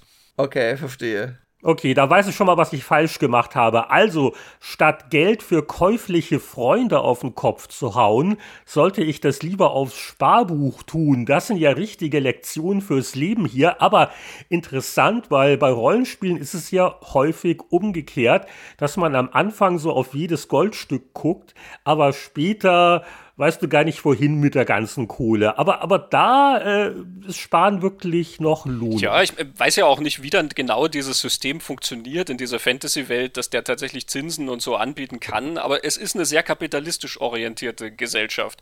Die wollen alle Geld, egal was du brauchst. Der Tempel will dein Geld und Jörg, du hast schon diese Leute erwähnt an den Ständen, die dir dann irgendwelche Skills verkaufen oder so. Die wollen alle dein Geld. Also jeder knöpft dir permanent Geld ab. Und wenn du in, in so Magiergilden kommst, wo du dann Sprüche erlernen kannst, die wollen natürlich auch alle dann richtiges Geld dafür haben. Du musst nicht nur die Mitgliedschaft für die Gilde bezahlen, sondern dann auch noch jeden einzelnen Spruch. Und du kannst dir dann die Info von der Gilde anklicken und da steht das dann wirklich wie in so einem Werbeprospekt quasi. Also äh, die, die Gilde etabliert im Jahre so und so und gehört zu den besten und die, die quasi die durchschlagskräftigsten Zaubersprüche fürs kleinste Geld finden sie hier und solche Sachen. Also ähm, man kommt um die Finanzen leider nicht drum rum in dem Spiel.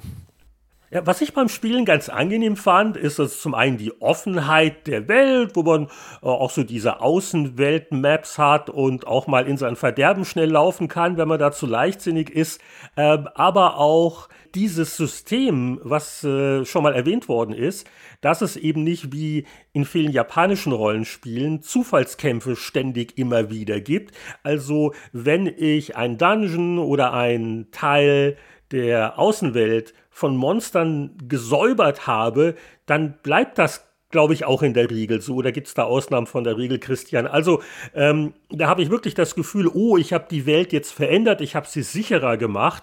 Und dann geht das auch ein bisschen zügiger mal von A nach B zu laufen, weil halt nicht dann wieder immer wieder zehn Kämpfe noch reingespawnt werden. Und generell ist es ein recht flottes Spiel.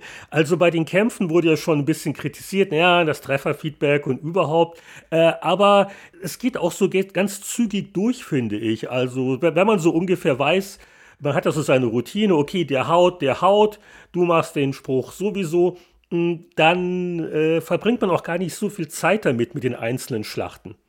Ja, ich finde, das Tempo ist, das macht einen großen Teil vom Charme aus, ähm, dass alles sehr, sehr schnell geht. Gerade wenn man sich, wie du sagst, mal die, die Sachen zurechtgelegt hat. Also Witzigerweise bediene ich das Spiel ja auch mit der Tastatur fast ausschließlich. Also bis auf so ein paar Sachen wie im Shop zum Beispiel, da nehme ich dann die Maus mal her, um die Items anzuklicken und so. Aber alles andere, ich bewege mich natürlich mit den Cursor-Tasten, aber ähm, rufe auch alles sonst über die Tastenkürzel ab. Und im Kampf kannst du das genauso machen. Also A ist Attack ja, und C ist Cast und so weiter. Also das ist, finde ich, auch sehr gut gelöst. Und damit geht das dann wirklich so zack, zack, zack, zack, zack, ganz automatisch fast in den Kämpfen.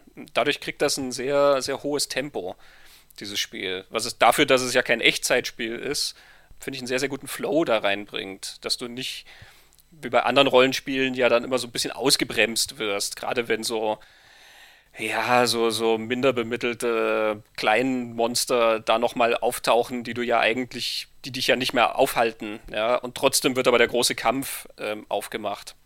Ja, und äh, Lob auch für die Tatsache, dass ich nicht nur eine Automap habe, sondern ich auch jederzeit speichern kann. Naja, fast jederzeit. Mitten im Kampf geht's, glaube ich, nicht.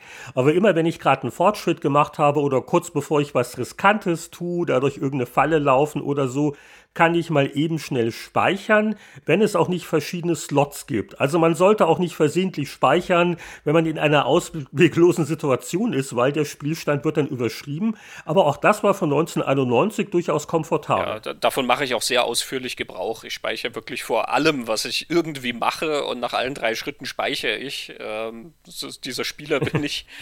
Es ist auch, also es kommt beim Spiel auch tatsächlich zugute. Du findest in den Dungeons dann sehr oft da gibt es dann so ähm, Elemente, zum Beispiel irgendeine Flüssigkeit oder so Kristalle oder so, die die Werte von den Charakteren verbessern. Also du machst das Fass auf und dann ist deine Figur zwei Punkte stärker und das permanent.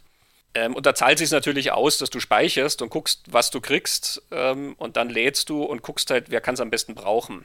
Weil Personality zum Beispiel, das ist so ein Kleriker-Dings, das braucht nur der Kleriker, um zaubern zu können. Also wenn sich die Personality-Werte verbessern, dann ähm, sollte das immer der Kleriker aufmachen. Also ganz legale Tipps und Tricks, um da so ein bisschen sich Vorteile zu verschaffen. Also ich weiß nicht, wie es in Jörg gegangen ist. Also ich, ich habe am Anfang auch so ein bisschen diese Zeit wieder gebraucht, um mich reinzufinden. Also Bedienung, wo, wo gehe ich wohin? Es sind ja auch in den Städten so auch immer wieder so dieselben Einrichtungen, äh, bis man sich an den Tag-Nacht-Rhythmus wieder gewohnt hat. Also die Kneipe macht halt nur auf, wenn es dunkel ist. Aber dann äh, war ich doch durchaus angenehm überrascht, wie man sich wieder reinziehen lässt in diesen Flow, weil es doch immer was zu verbessern gibt. Hier ein Levelaufstieg, da ein Fortschritt. Jetzt komme ich dort im Dungeon weiter und man erfreut sich doch daran, wie die Helden größer und stärker werden und man ist natürlich auch ein bisschen neugierig dann auf die nächste Stadt was begegnet mir auf dem Weg dahin. Also so diese Rollenspieltypische Routine mit leichten Suchterscheinungen, die war durchaus auch jetzt nach 30 Jahren spürbar. Wie hat es dich denn gefesselt? Ähm, darf ich ehrlich sein? Nein. Aber immer. ähm, mich hat es überhaupt nicht gefesselt.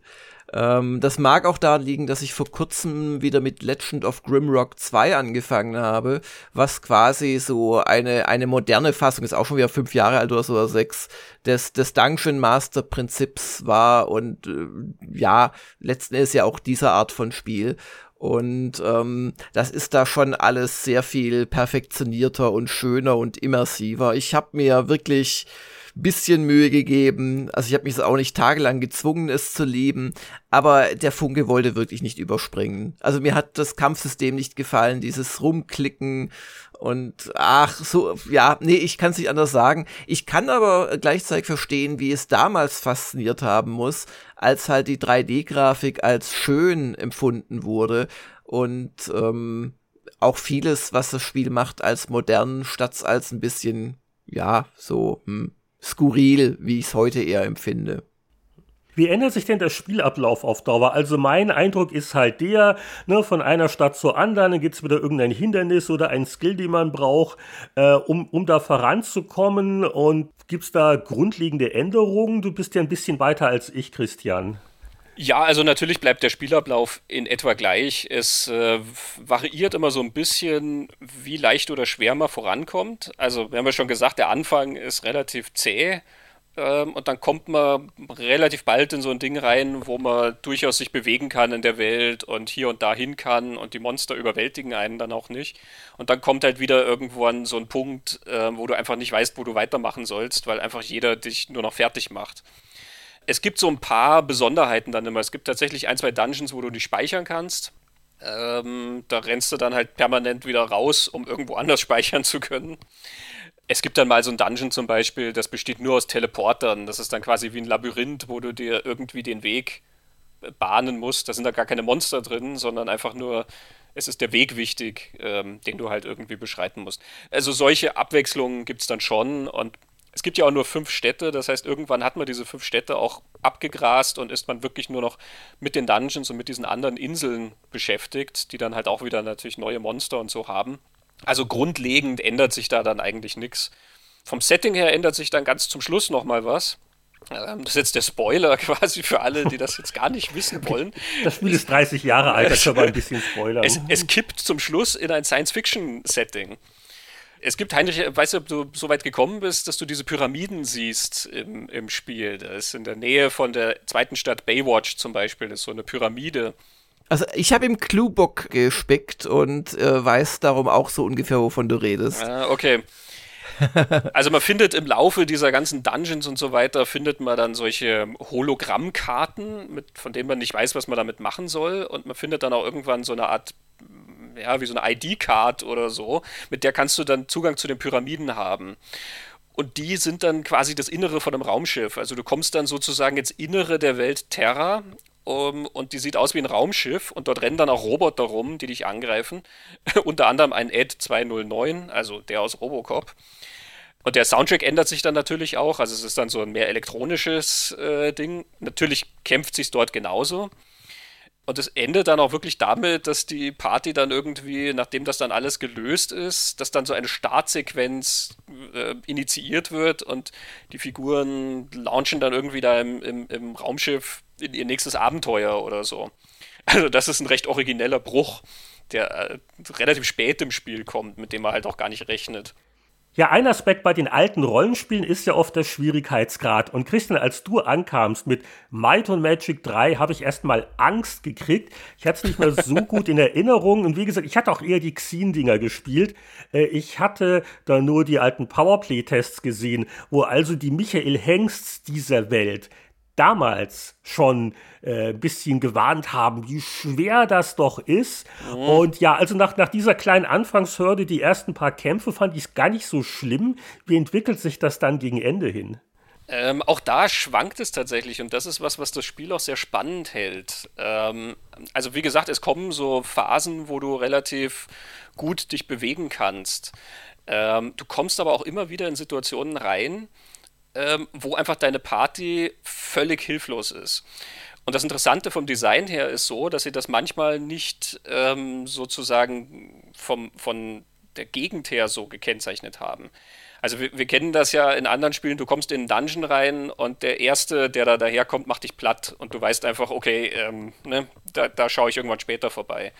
In dem Spiel hier passiert das durchaus, wie zum Beispiel so ein, so ein Dungeon wie die Cyclops Cavern. Also der Name sagt schon, was da irgendwie auf einen wartet, aber man, man erforscht das eine ganze Zeit lang und da sind irgendwelche anderen Viecher drin ähm, und das geht relativ gut. Also man denkt sich, oh okay, den, den habe ich im Griff, das überstehen meine Charaktere und dann irgendwann tief, tief in diese Höhle rein kommen dann die Zyklopen und zu dem Zeitpunkt ungefähr, an dem du da bist, machen die dich halt auch mit drei Schlägen platt. Also du hast keine Chance gegen die.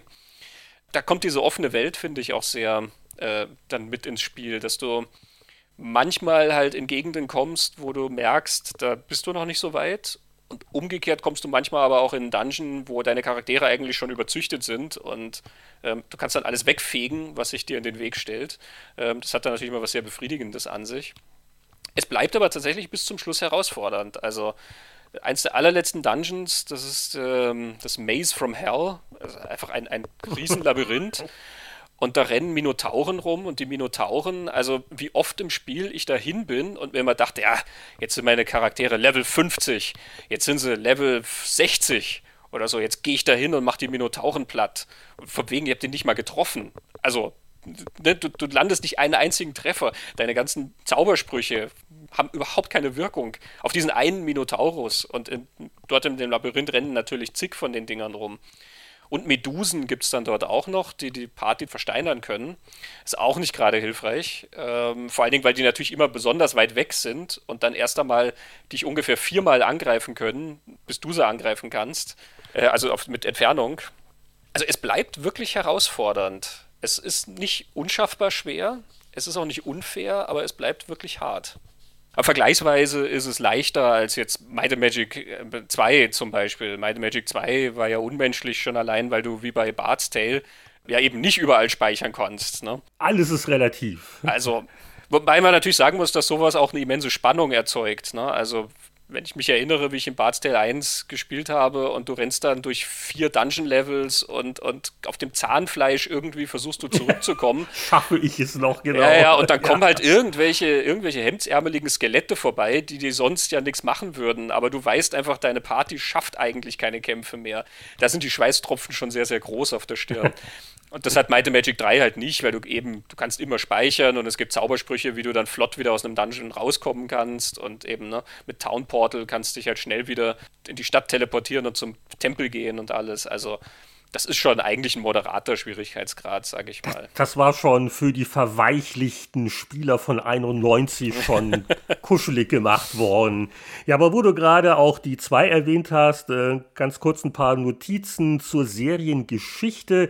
Ich habe da so auch ein, zwei Interviews gelesen mit dem John Van Canningham, dem Gründer von New World Computing. Der hat ja wirklich 1983 angefangen, in seiner Wohnung das allererste Might und Magic zu programmieren. Äh, Apple II, C64 und der Titel The Secret of the Inner Sanctum ist dann 86 veröffentlicht worden und hatte schon äh, gewisse Kennzeichen, die ja auch bei den weiteren Teilen offenkundig waren, also dieses freie Erkunden der Welt, wo man auch mal äh, vielleicht in Höhlen gelaufen ist, die äh, noch ein bisschen zu anspruchsvoll für die Charaktere waren.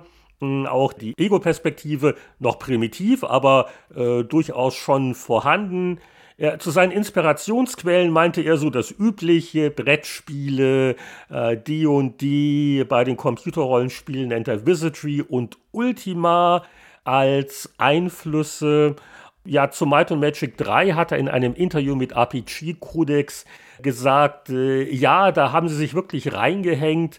Ähm, auch, es war natürlich dann kein Spiel mehr, wo er allein mehr oder weniger alles gemacht hat oder mit seiner Frau damals zusammen. Da wurden auch ein paar Grafiker mehr angeheuert. Und äh, er meinte, witzigerweise war es äh, der Serienteil, der sich so äh, mit am wenigsten verkauft hat, obwohl es das Spiel war, das äh, sehr gute Kritiken erhielt und äh, viele Preise gewonnen hat. Und äh, der große Erfolg kam dann eher erst mit den Xen-Titeln oder halt dem, dem Ableger. Heroes of Might and Magic, der bei vielen Spielern heute ja bekannter und beliebter ist als die eigentliche Ursprungsserie. Und meine Lieblingsanekdote aus dem Interview ist, wo der Name des Oberbösewichts Sheltem herkam. Das ist nämlich eine Bezeichnung für den Hund damals gewesen vom John. Das ist ein, ein, ein Sheltie, ich weiß nicht, wer die Rasse kennt, die sehen aus wie kleine Collies. Und immer wenn der Hund was angestellt hat und gescholten wurde, dann wurde er Sheltem wurde er damit bezeichnet und dann dachte er sich, das klingt eigentlich ganz äh, beeindruckend, das können wir auch als Name für den Oberbösewicht im großen Rollenspiel nehmen. Ja, und wie bei so vielen klassischen Spieleserien gab es zumindest mal einen Versuch, äh, auch schon ein paar Jahre her, Might and Magic wieder zu beleben. Also neun war der letzte Teil der Hauptserie, dass die gegen Ende auch qualitativ nicht mehr so dolle war, lag auch ein bisschen am Druck. Ähm, er hatte dann New World Computing an 3DO verkauft, die beharrten auf jährliche Fortsetzungen. Äh, da wurde dann viel Recycling betrieben. Es gab dann noch mal 2013 äh, ein in Deutschland entwickeltes Spiel bei Limbic Entertainment, weil zu dem Zeitpunkt Ubisoft die Rechte hatte oder immer noch hat. Da hat man dann Limbic beauftragt, Might and Magic G10 zu machen. Legacy war übrigens ein ganz schickes Titelmotiv von einer Ausgabe von Chip Powerplay. Und das hat auch ganz ordentliche Wertungen gekriegt, also 79% bei GameStar, kniffliges Oldschool-Vergnügen, aber äh, ja, es war aber doch ein eher schmales Budget und der Erfolg war nicht ausreichend genug, um äh, mehr zu machen. Also während Heroes ja immer noch sehr munter ist, die Might and Magic Hauptrollenspielserie, die äh, wurde seitdem nicht mehr fortgesetzt. Und, und allerletztes noch, weil Jörg, beim letzten Blättern in alten Zeitschriften sind wir doch in der GameStar etwas gestolpert. Über dieses Legends-Dingens da gestolpert, gell? Ja, ja genau. Also nach dem Motto, was, was war das denn? So ein Counter-Strike-Klon mit Might und Magic? Ja.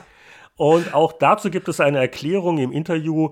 Da meinte der John von Kennegam, dass sie sich mal mit der Idee beschäftigt hatten, äh, ein Might and Magic Spiel so aller Diablo zu machen, also ein Action-Rollenspiel nach einer langen Entwicklungszeit äh, häuften sich aber die Probleme mit der Engine und der Technologie, dass das nicht wirklich zum Spieldesign irgendwie alles zusammenpasst. Also haben wir das sein gelassen. Das wurde eigentlich abgebrochen, aber dann kam halt ein 3DO an und meinte, oh, wir brauchen in dem Quartal noch ein Spiel, irgendwas, das wir schnell noch rausbringen können. Dann haben sie halt quasi diesen Kadaver wiederbelebt und das als Legends of Might and Magic veröffentlicht. Ein Fantasy-Shooter.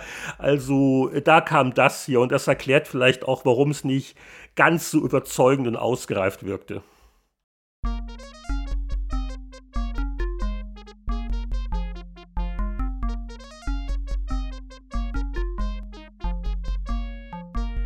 Dann kommen wir doch jetzt so langsam zum Pressespiegel, denn Might Magic 3 wurde natürlich auch bewertet von den einschlägigen Fachzeitschriften, aber äh, was, was wir noch rausgefunden haben im Rückblick ist, dass die Powerplay sich doch seit Teil 1 der Serie gewidmet hat und da auch gewisse Qualitätssprünge feststellte, das kam ja auch heute schon zur Sprache, also der Anatol Locker schrieb noch 1988 zum ersten Might Magic auf C64 64, äh, dass er doch eher geschockt war von der Grafik auf C64 und äh, lange Rede, kurzer Sinn, er fand es nur mittelprächtig, vergab 60 Prozent.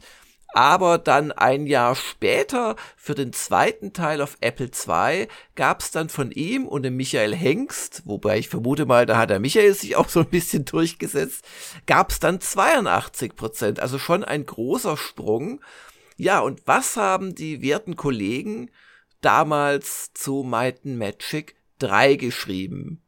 Also Michael Hengst hat in der Powerplay 1291 geschrieben, wer die knallharten Puzzles und Monsterhorden, die fast immer eine halbe Nummer zu groß sind, nicht scheut, wird mit einer ganzen Reihe spielerischer und technischer Finessen verwöhnt. Stimmungsvolle VGA-Grafik, lauschig schummrige Soundkartenmusik, kinderleichte Bedienung via Icons sowie Monster, die einmal vertrimmt auf Nimmerwiedersehen verschwinden, sorgen für ein unbeschwertes Fantasy-Vergnügen. Mein einziger Kritikpunkt ist das englische Handbuch, das die Bezeichnung Buch nicht verdient. 84% hatte der Test gegeben. Äh, ich glaube, der andere Tester war Winnie, der da geschrieben hatte. Der lag bei gut, der fand das auch gut und hatte aber, glaube ich, auch am Schwierigkeitsgrad was zu monieren. Ja, und beim PC Joker hat Max Magedauer getestet und im Meinungskasten dieser 83% Testwertung hieß es dann, das durchdachte Magiesystem wurde von den Vorläufern übernommen. Bei den Kampfsequenzen hat man sich dagegen ein bisschen an Dungeon Master orientiert. Also ein Hauch mehr Action als früher. Ansonsten verbirgt sich hinter der wunderschönen neuen Fassade halt immer noch das altbekannte Might Magic Prinzip. In puncto Spieltiefe, Story und Rätselspaß haben daher Ultima und Konsorten nach wie vor die Nase vorn. Aber wie lange noch?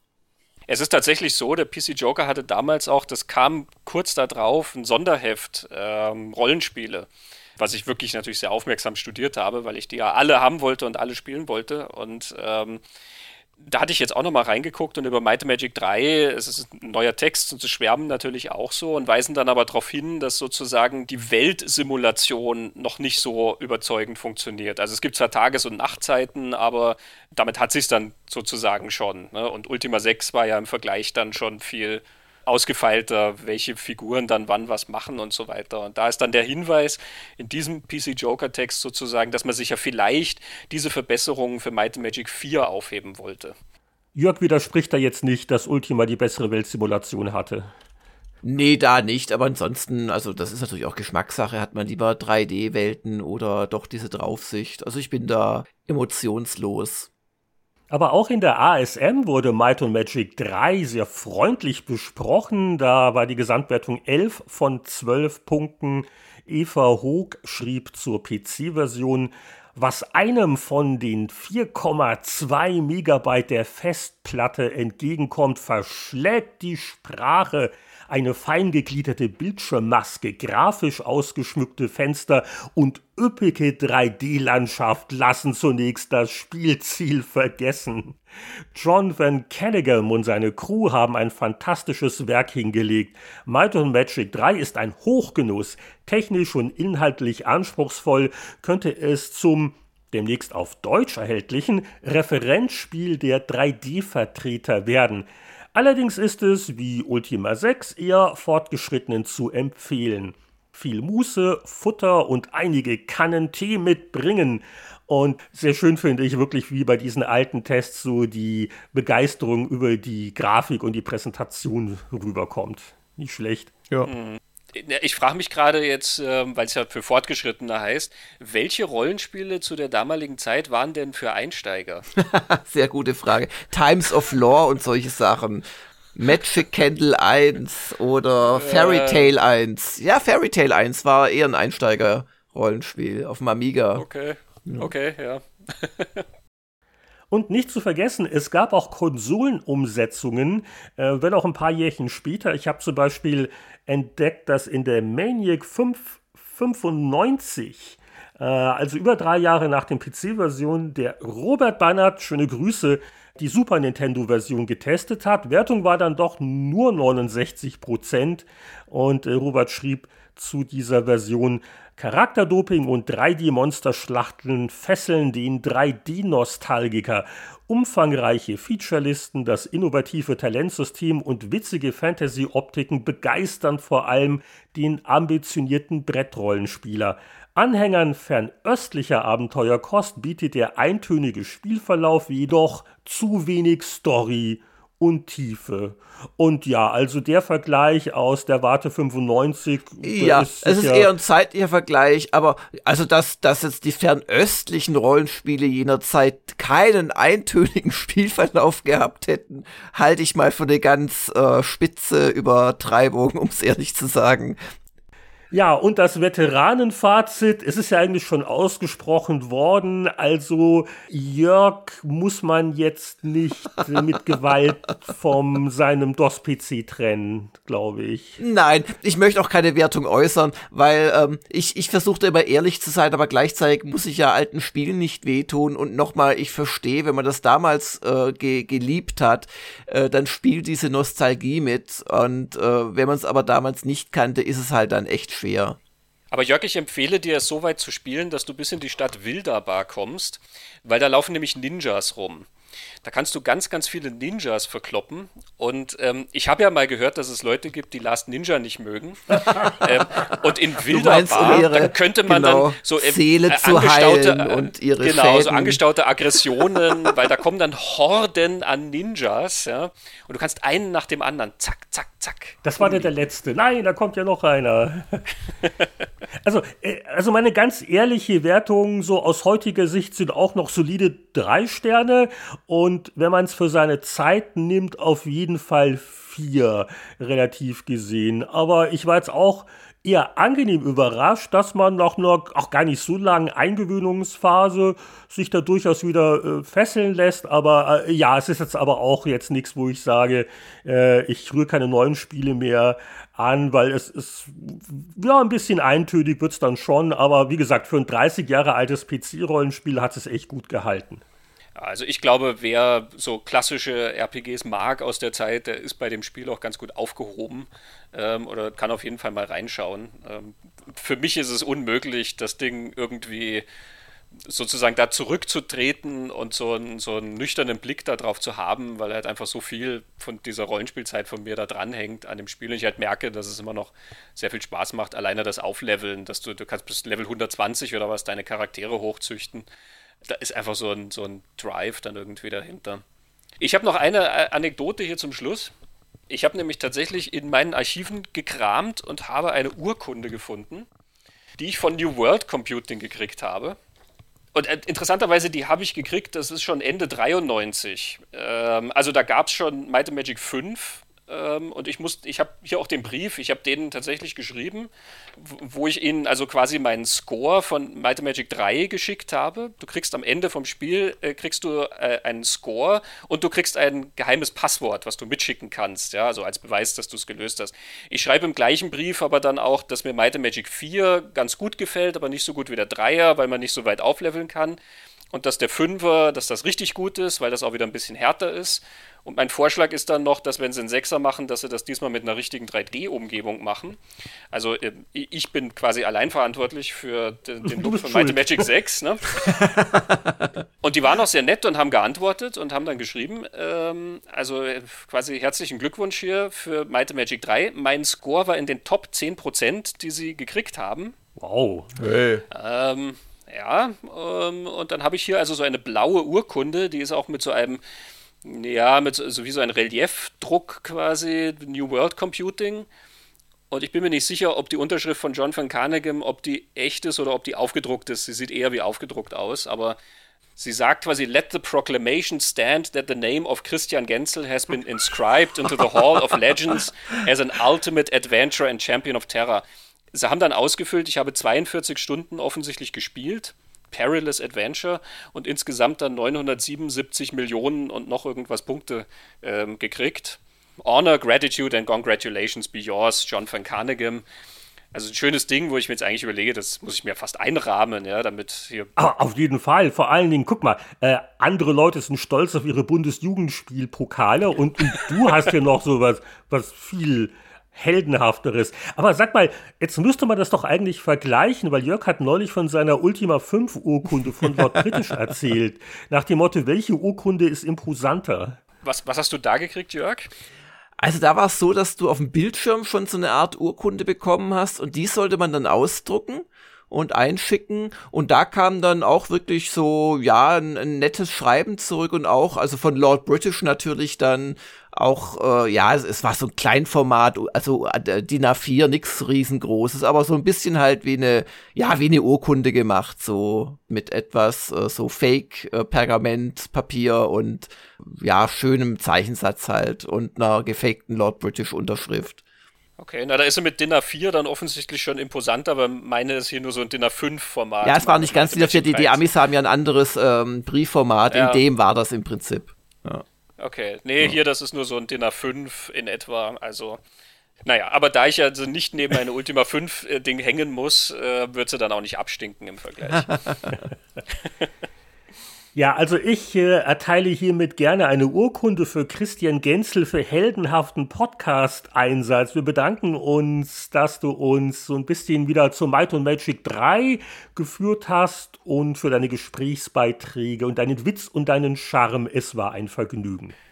Ja, vielen lieben Dank äh, auch für die Einladung. Ich freue mich immer sehr, wenn ich äh, bei euch sein kann. Vielleicht finden wir ja demnächst auch mal ein Spiel, wo der Jörg dann auch sagt, das ist super.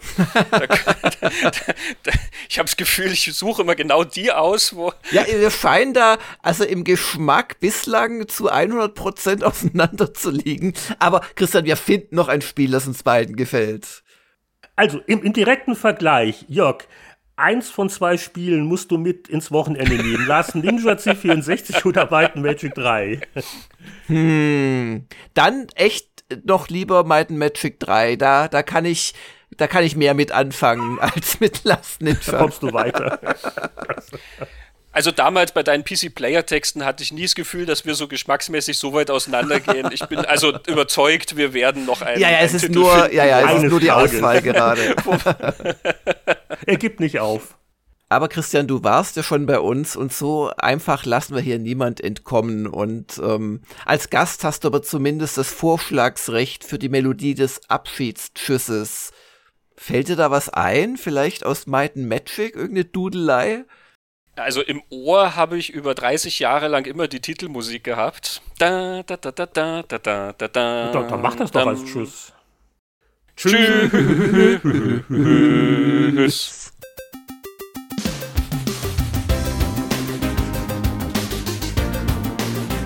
Das war Spieleveteranen Podcast 228 mit dem Schwerpunktthema Might und Magic 3 Isles of Terror und das verdankt ihr nicht zuletzt unserem heutigen Gaststar Christian Genzel, bei dem wir uns ganz herzlich bedanken. Mit Macht, Magie, Liebe und finanzieller Unterstützung wird der Spieleveteranen-Podcast von seiner Community getragen. Herzlichen Dank an alle, die regelmäßig reinhören, die uns vielleicht sogar unterstützen. Und das ist natürlich das Stichwort für den namentlichen Gruß an unsere Mäzenbäcker.